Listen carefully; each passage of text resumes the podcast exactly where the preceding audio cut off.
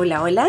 Bueno, yo aquí no estoy solita hoy día, estoy aquí con la conocida internacionalmente, porque eso quiero dejar bien claro de que ella es súper conocida en el extranjero, por eso la conozco hace muchos años, y es nuestra diseñadora eh, chilena, que estuvo muchos años radicada en diferentes países en el extranjero, eh, Susana Lobos.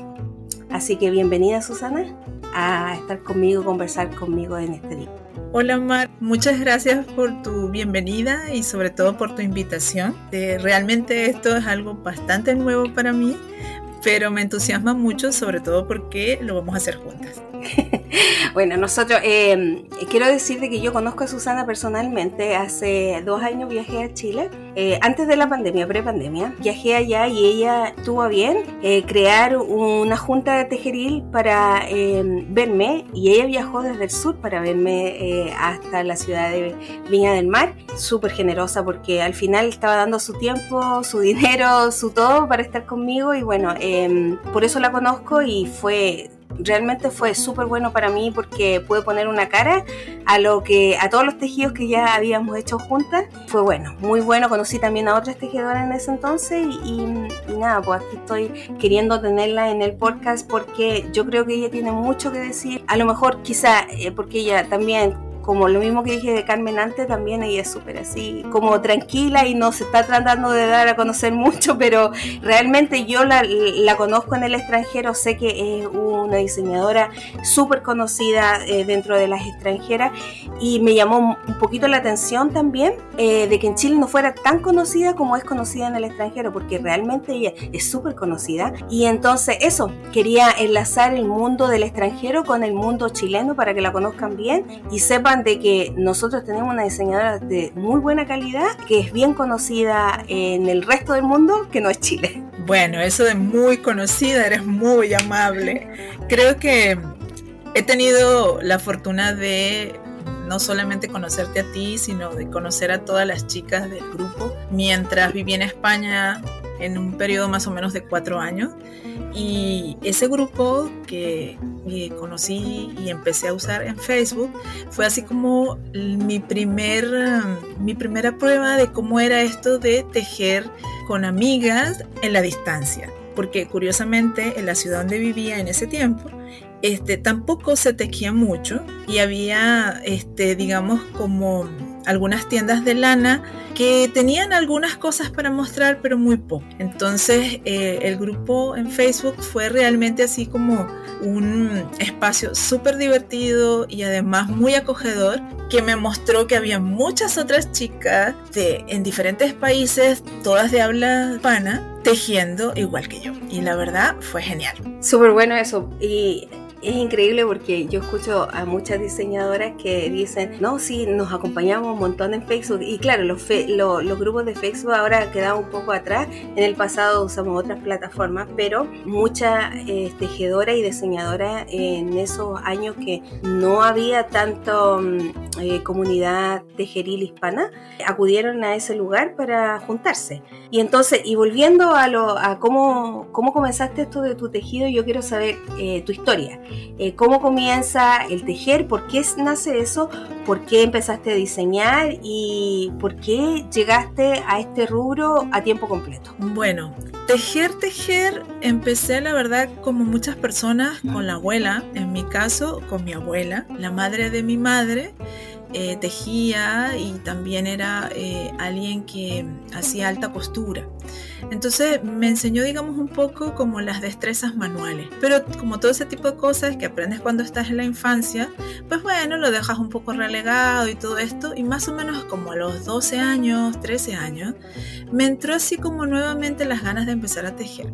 Y lo primero que cayó en mis manos fueron unas revistas de canchillo en inglés que dejó una persona amiga como digamos un poco como su basura después de mudarse a otro país. Y resulta que un día este pues ahí mi familia ordenando y organizando las encontraron y por supuesto estaban en peligro de ir a la basura. Yo como siempre eh, no sé curiosa me puse a revisar de qué se trataba y me pareció fascinante que era precisamente revistas como para hacer este que ahora quizás conocemos como tapetes o no sé, alfombrillas y cosas para poner sobre la mesa, cubre camas. y eso es en, en crochet.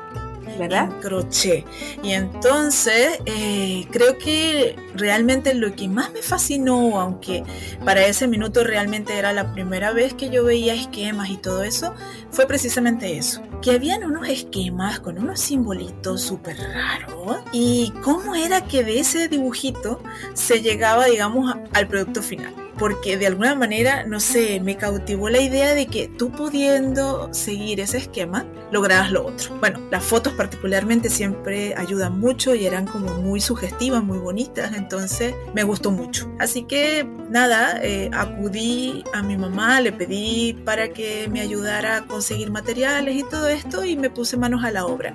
Por supuesto, al principio pues fue como todo ensayo y error y tal, pero en un corto plazo empecé a trabajarlo y bueno, mi mamá mamá se encantó y le gustaron mucho, entonces empezó, bueno, puedes hacer esto, puedes hacer lo otro y así sucesivamente. Curiosamente todavía todas esas, digamos, todos esos primeros productos están en casa de mi madre o en casa de alguna persona conocida, como si los hubiese hecho, no sé, la semana pasada, porque definitivamente eran materiales, o sea, para toda la vida. Tengo la idea de que eran algodones de Colombia, por supuesto en ese tiempo yo vivía en Venezuela Sí, porque la, hay que decir de que la Susana es como ha recorrido. ella, ella ha vivido en hartas partes y vivió mucho tiempo en Venezuela. Y bueno, una de las cosas que yo me llamó la atención cuando yo hablé la primera vez con ella era que yo le decía, tú no tienes acento chileno. me decía, no, pero yo soy chilena. Y entonces me aseguraba que ella era chilena. Y, pero realmente no, no tiene el acento así como tan marcado porque vivió tanto tiempo también en Venezuela. Sí, bueno, hay personas que me escuchan y me dicen efectivamente que tengo acento venezolano, que seguramente es así. Mi esposo es venezolano y bueno, viví desde, digamos, desde la preadolescencia hasta eh, ya, digamos, ser una persona adulta, o sea, mi educación formal, de hecho, la recibí en Venezuela. Sin embargo, igual estuve viviendo en España y también estuve viviendo en Francia y bueno, y ahora de vuelta en Chile. ¿Y cuándo tú decidiste, porque tú, tu profesión, cuéntanos qué lo, en tu profesión cuál es? Eh, yo estudié para hacer química, de hecho soy científica, estudié química y eh, me doctoré en química. Entonces estuve más o menos como 15, 17 años trabajando en ese medio, mientras este, viví en Venezuela. Cuando nos fuimos a vivir a España, este, estuve inicialmente cuidando a mi pequeña, a mi, hija menor, y cuando me traté de, digamos, reinsertar en el trabajo científico, fue muy cuesta arriba porque fue la temporada en la que España realmente estaba muy mal de trabajo, así que digamos que dejé en pausa la carrera académica, pero soy científica. Ya, entonces, de ahí empezaste a tejer en España. ¿Por qué eh, volviste a tejer, digamos, ya en palillo? Eh, ¿Por qué empezaste a tejer y por qué diseñar?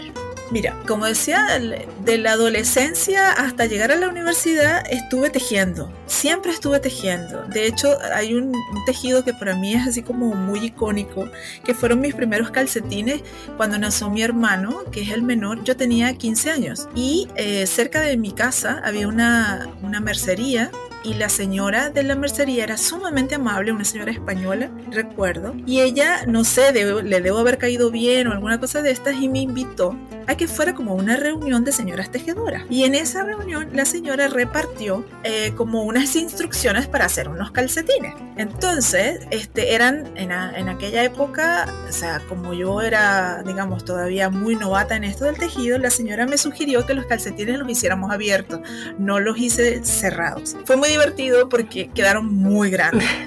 De ahí en adelante, la verdad que yo diría que yo no paré de tejer en general. Y quizás el único periodo en el que fue un poco difícil hacerlo fue precisamente, eh, digamos, unos años antes de irme a España porque mi trabajo era muy exigente.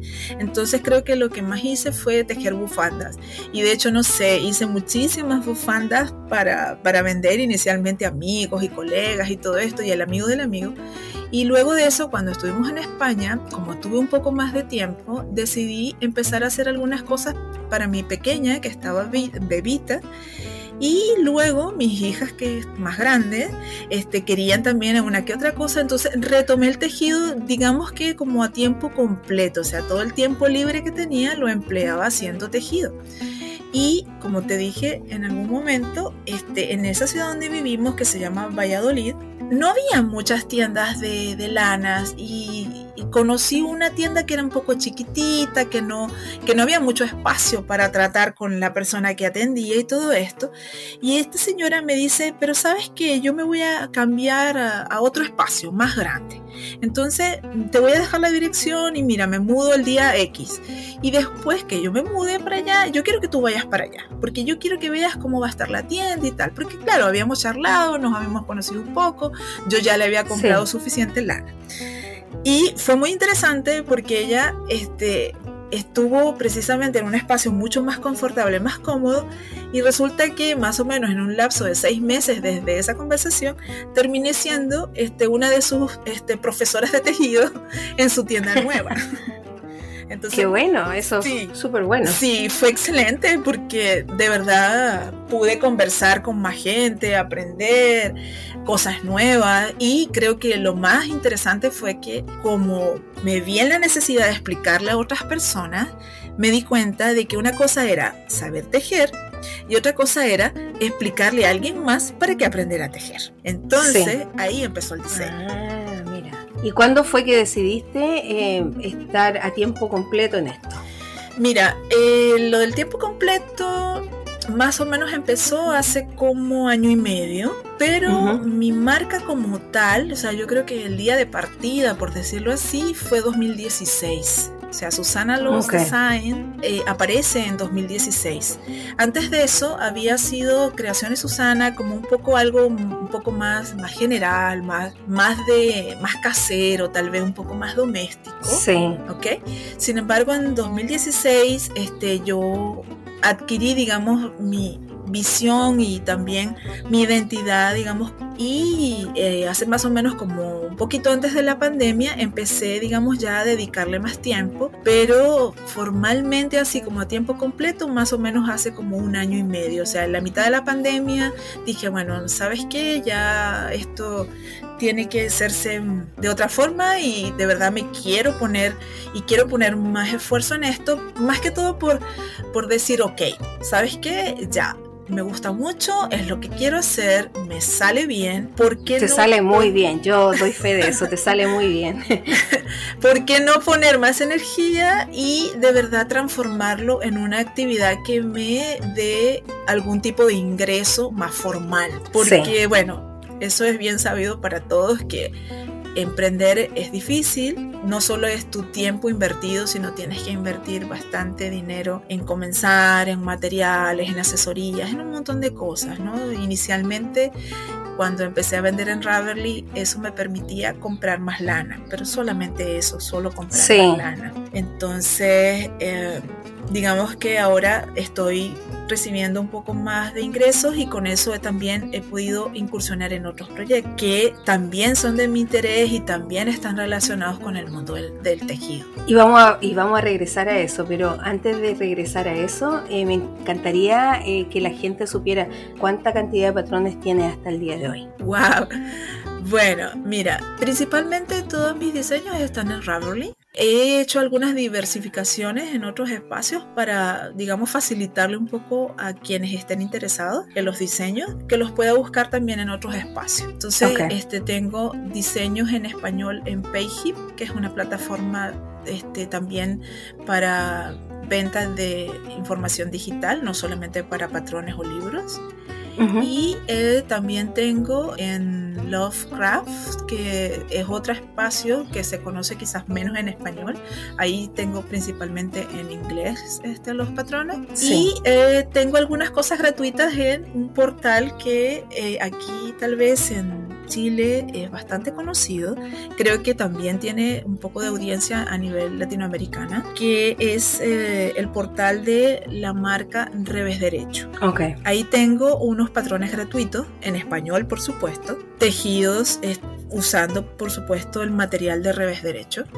De hecho, desde el año 2019 ellos son o sea, me incluyeron en su lista de partners para generar patrones, contenido y también hacer talleres. Y eso es súper bueno porque yo puedo decir que, sea, bueno, yo conocí el revés derecho cuando fui para allá y entonces el tienda de revés derecho, para las que no conocen eh, internacionalmente, es algo parecido y quiere ir más o menos a la altura de Michaels en Estados Unidos o Hobby Lobby. Eh, quizás un poquito más pequeño, pero eso es el concepto que, a lo que ellos quieren llegar. Eh, tienen sus propias líneas de lana, de hilo, también tienen diferentes estaciones, tanto de tejido como de bordado. No recuerdo qué más cuando entré a la tienda, porque yo fui en Viña del Mar como también fui en Santiago. Pero para Chile es una tienda que está a lo largo de Chile y que es muy conocida, que realmente si uno puede hacer una conexión eh, con ello, entonces ya pasó al paso más grande que es estar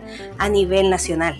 Bueno, la idea precisamente era esa. Digamos, eh, ellos tienen, como tú bien lo mencionas, tienen materiales para prácticamente todo tipo de manualidades. Tienen una lista bastante larga de partners en las diferentes eh, especialidades. Y en mi caso, este, por supuesto, yo estoy en tejido a palillos. Estuve dando talleres y clases personalizadas, diferentes tipos de cosas. La pandemia, por supuesto, le puso una pausa a ciertas cosas. Ellos lo que sí han seguido este, es patrocinando algunos de los, de los diseños que yo he ofrecido e incluso algunas cosas que no necesariamente están en el portal de ellos de manera gratuita, ¿ok? Entonces, este, como dices, efectivamente es una tienda que este, ofrece a nivel nacional es un equilibrio, diría yo, entre lo que es calidad y costo de los materiales. De hecho, desde que tú viniste a la fecha, ellos han incluido a sugerencia mía y seguramente de algunas otras tejedoras diferentes tipos de hilado y en este minuto están trabajando con este eh, merino, mezclas de lana, lana virgen Sí. Maravilloso. En mi próxima vuelta seguramente voy a llegar. Sí, está, eh, este, está bastante más cambiado. Por supuesto, siguen manteniendo este, los materiales, digamos, antialérgicos y algunos tipos de acrílico de bastante buena calidad, pero sin embargo todavía tienen, digamos, ese tipo de materiales, sobre todo para, para personas que este, prefieren usar ese, ese tipo de material. Sin embargo, me dijo un pajarito, como dicen acá, eh, que muy pronto iban a tener un producto 100% nacional que este, eh, va a ser eh, pura lana. Ah, maravilloso eso, porque no hay nada mejor que estar eh, promoviendo también lo nacional en una tienda que está a lo largo del país. eso lo encuentro súper bueno. volviendo un poquito a tus patrones, tus diseños y una de las cosas que yo te conozco por bastantes años ya es que tú creas cal. Que son los tejijuntas que le dicen las mexicanas, no sé si es una o dos veces al año. Me encantaría que nos, ahondara un poquito más de eso. Yo, de hecho, yo estoy tejiendo uno ahora que es el Nesmas, que es de para Navidad y un cuello fabuloso que me está quedando súper lindo, me encanta. Em, y entonces, pero para que el público sepa eh, un poco qué es lo que tú haces anualmente, eh, donde ellos se pueden incluir también y buscar eh, más o menos la fecha en la que tú creas estos, estos proyectos para tejer juntos. Bueno, mira, a nivel de CAL, en general suelo tener uno por año. Han habido épocas un poco más prolíficas en las que han habido dos, por ejemplo, como este año.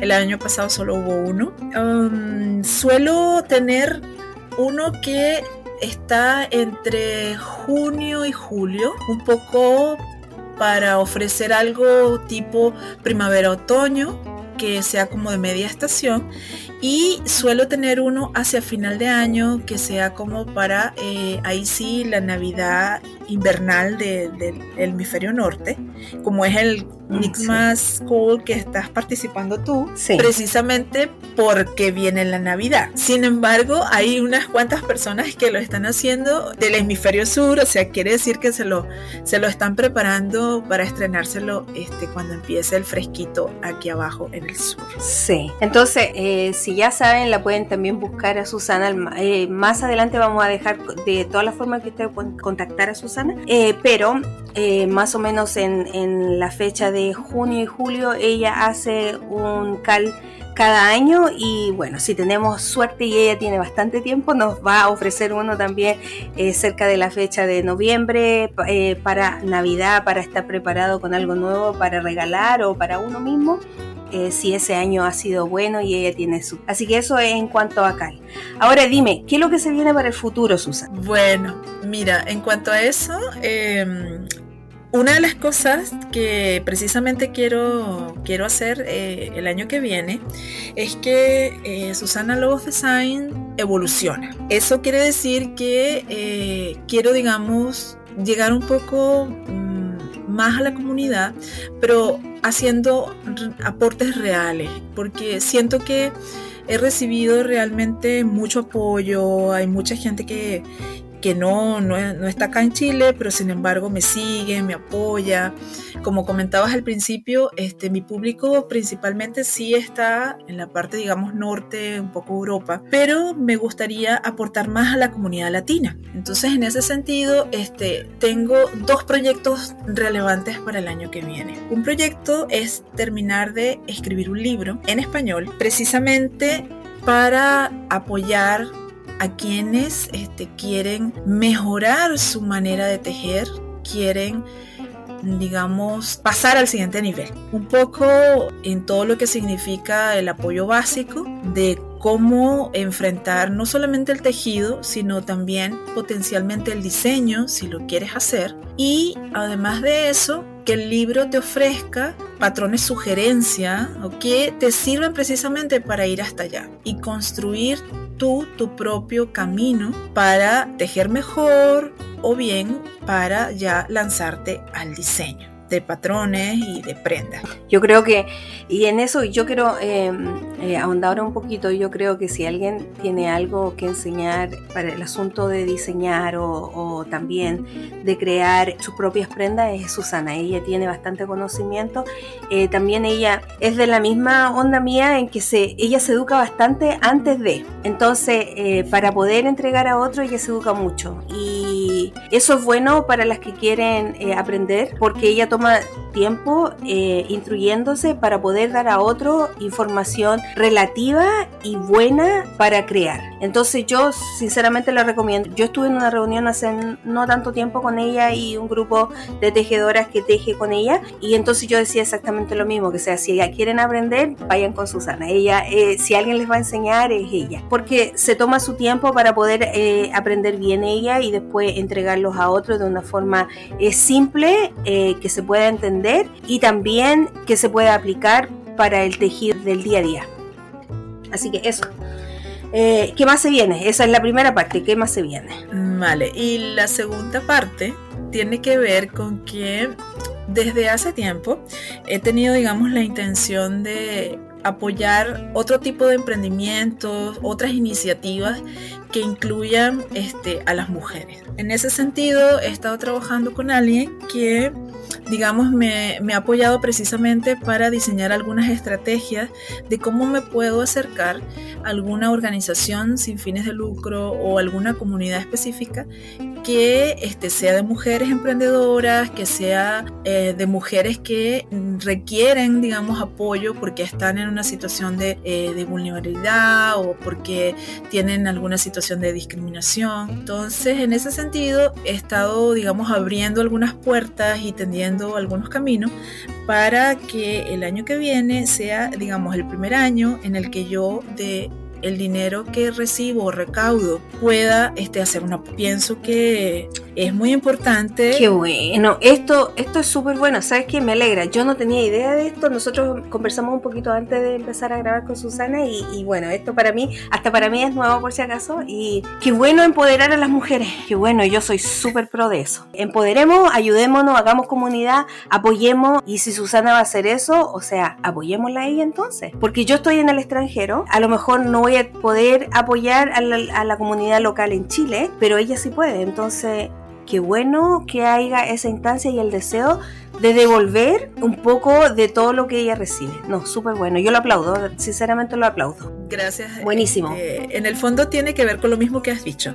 Mira, soy una persona sumamente afortunada. Creo que este, la comunidad de la que yo más he recibido apoyo precisamente son de mis amigas. Todas mujeres que vivimos en el extranjero, todas coincidimos en diferentes países en algún momento en el que nos hicimos amigas y esa amistad perdurado, digamos, en el tiempo por 20, 25 años, incluso cuando yo era una chica joven, todavía seguimos siendo muy, muy buenas amigas y de verdad que ellas han, digamos, han cambiado muchas cosas en algunos momentos determinados. Entonces, para mí, el poder femenino, la sororidad, el ser solidarias y respetuosas entre nosotras es, o sea, la base de lo que en el fondo significa lo que hago. Creo que lo más importante es apoyarnos, sumar, sea, hacer que todas recibamos, digamos, el mismo respeto y el mismo reconocimiento. No apoyo iniciativas de competencia, no apoyo iniciativas en las que siempre haya alguien liderando. O sea, yo creo que hay que liderar,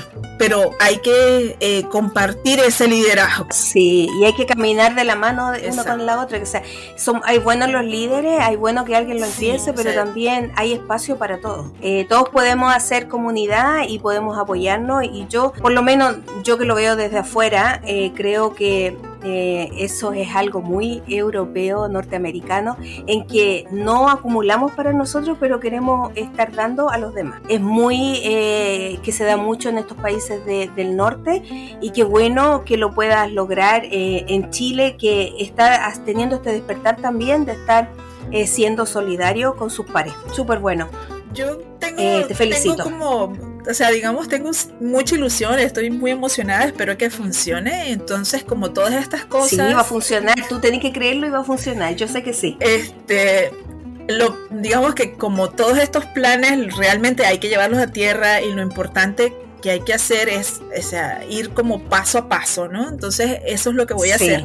El año que viene pues van a haber varios pasos para al final del año lograr efectivamente hacer una donación a alguna de estas organizaciones. Tengo varias, digamos, en la mira, pero lo primero que voy a hacer de manera práctica es que ahora mismo estoy lanzando un cuadernillo, agenda o libreta, no sé cómo cada quien lo quiera denominar, que este, es para tejedoras. Sí, es casi como planeador para tejedora. Tuve la oportunidad de verlo, de adquirirlo también. No lo tengo en mis manos, pero sí vi el video, cómo se mira y entonces yo creo que es una súper buena herramienta de ayuda para las tejedoras y entonces ella lo lanzó. Quería yo decir esto porque ahora mismo ella lo acaba de lanzar y, no sé, yo lo encuentro súper bueno para poder eh, usarlo como herramienta en todos los tejidos que uno va armando cada vez que quiere tejer algo, que son muchas cosas a veces.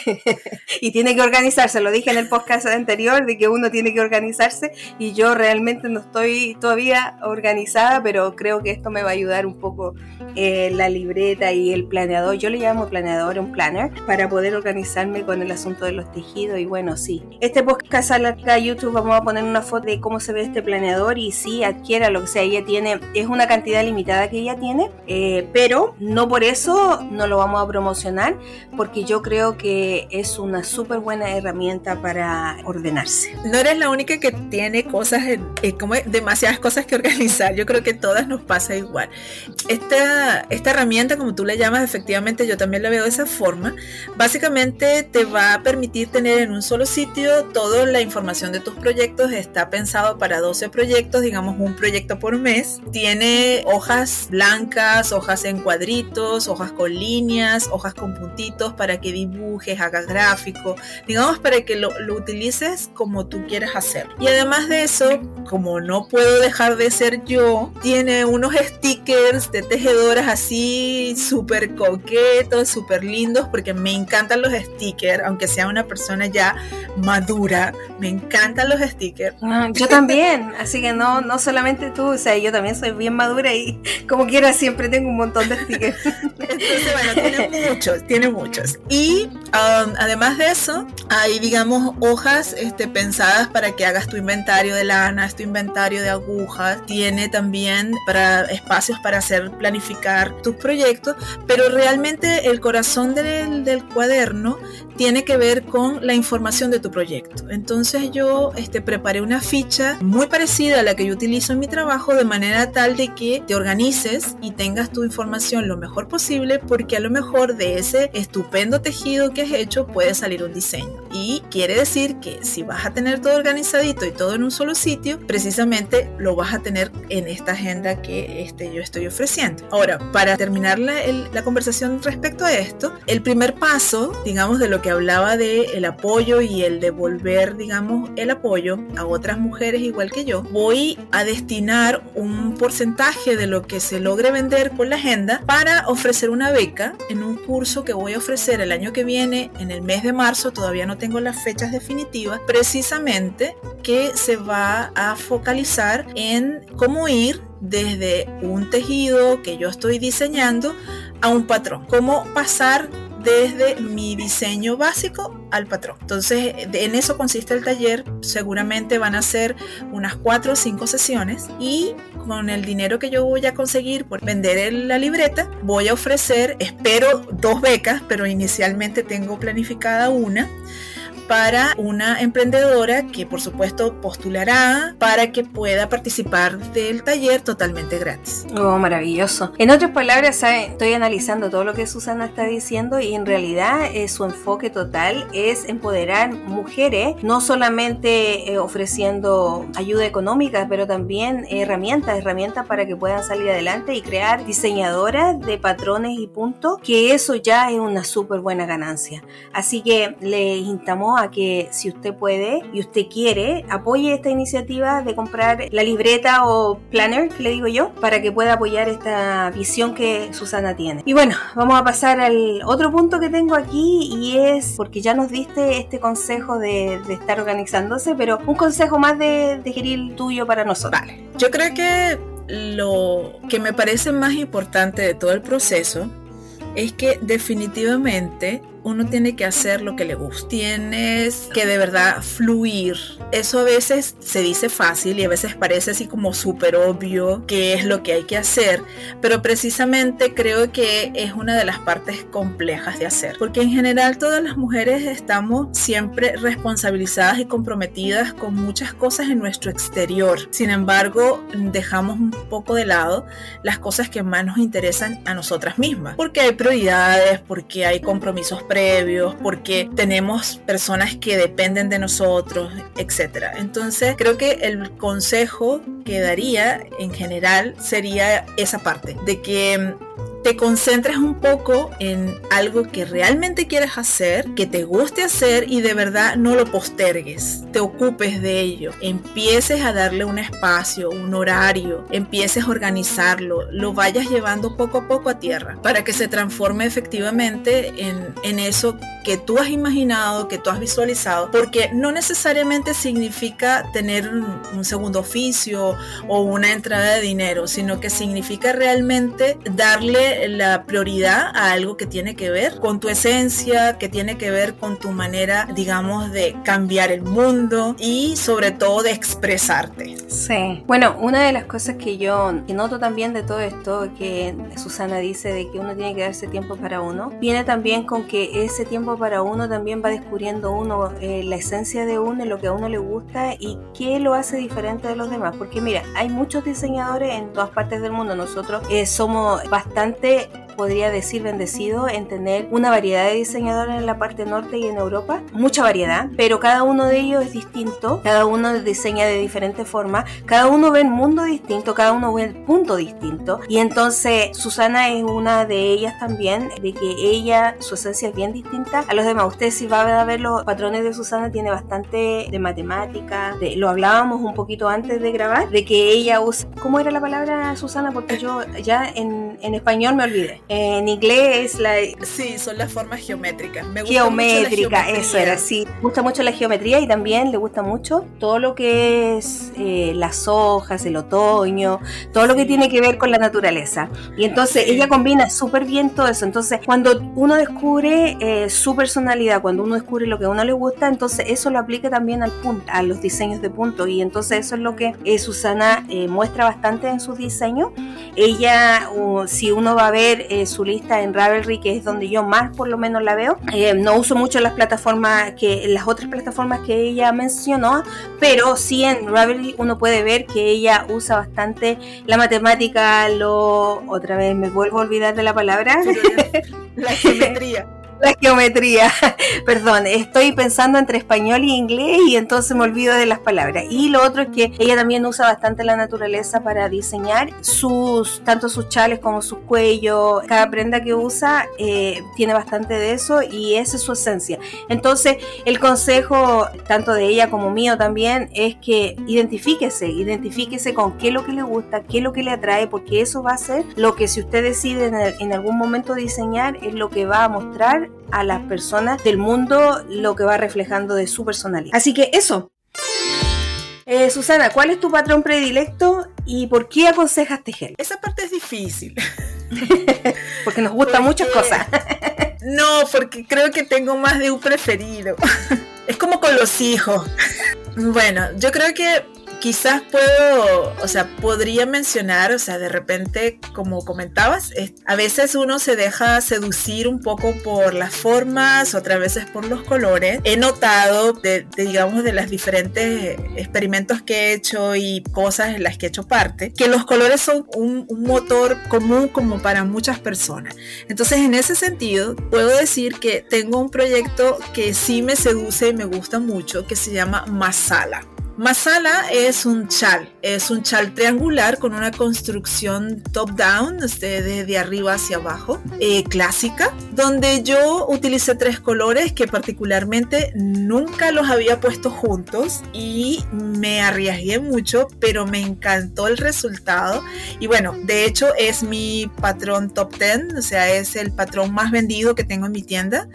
Pienso que en, por un lado porque es uh, un chal y por otro lado porque también por los colores que tiene. Particularmente el significado para mí es importante porque masala es una mezcla de especias en la comida hindú y asiática, donde cada persona, según sus preferencias, combina un número diferente de especias y también en cantidades distintas y eso da producto a lo que se conoce como masala. Entonces, este, en, en esto de los colores y, las, y escoger y combinar. Esto es una combinación de especies, en otras palabras, de mucha especie, una combinación de eso. Te dejas ir, te dejas guiar por las especias que a ti te gustan, que te complacen. Yo a veces me quedo eh, sumamente impresionada de cómo otras personas hacen combinaciones que yo jamás pensaría y quedan realmente tan maravillosas. Entonces ese es uno de mis este, preferidos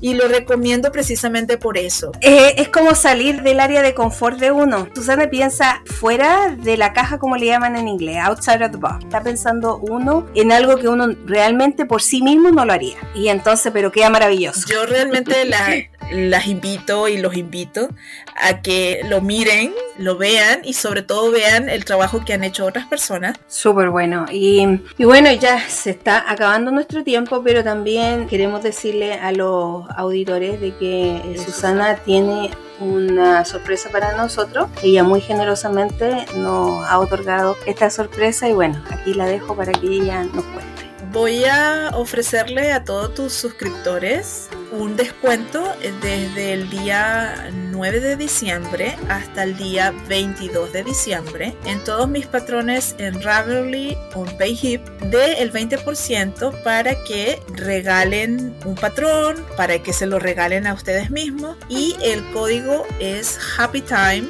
20. Ese lo dejaremos indicado en las notas de sí, eh, Happy Time 20 de Susana, ella súper amablemente nos, nos dio el 20% y el Masal es parte de esto también y entonces arriesguense, arriesguense a tejerlo.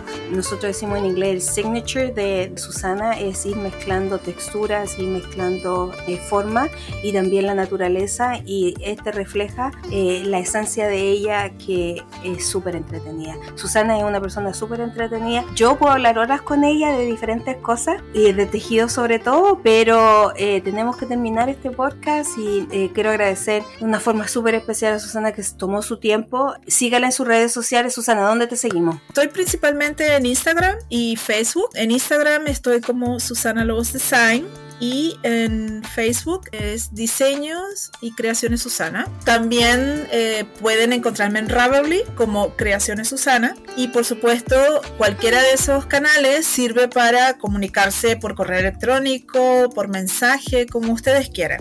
La verdad estoy abierta siempre a compartir con quienes me escriben. Así que ella también em, cuando crea su sal eh, hace grupos tanto en Ravelry como fuera de otras plataformas y entonces también pueden irse comunicando con ella en eso. Vamos a dejar toda esta información en las notas del podcast, tanto en el blog como también en YouTube. Para lo que escuchan en Spotify, pueden ir a YouTube y ahí van a estar las notas. Y entonces, eso, eh, muchas gracias por estar con nosotros, gracias por tu tiempo y gracias por eh, haber conversado tan bien de lo que nos gusta a todos, que es el té. Así que hasta la próxima, los despedimos y bueno, gracias, chao. Chao, muchas gracias Mar, un placer como siempre hablar contigo.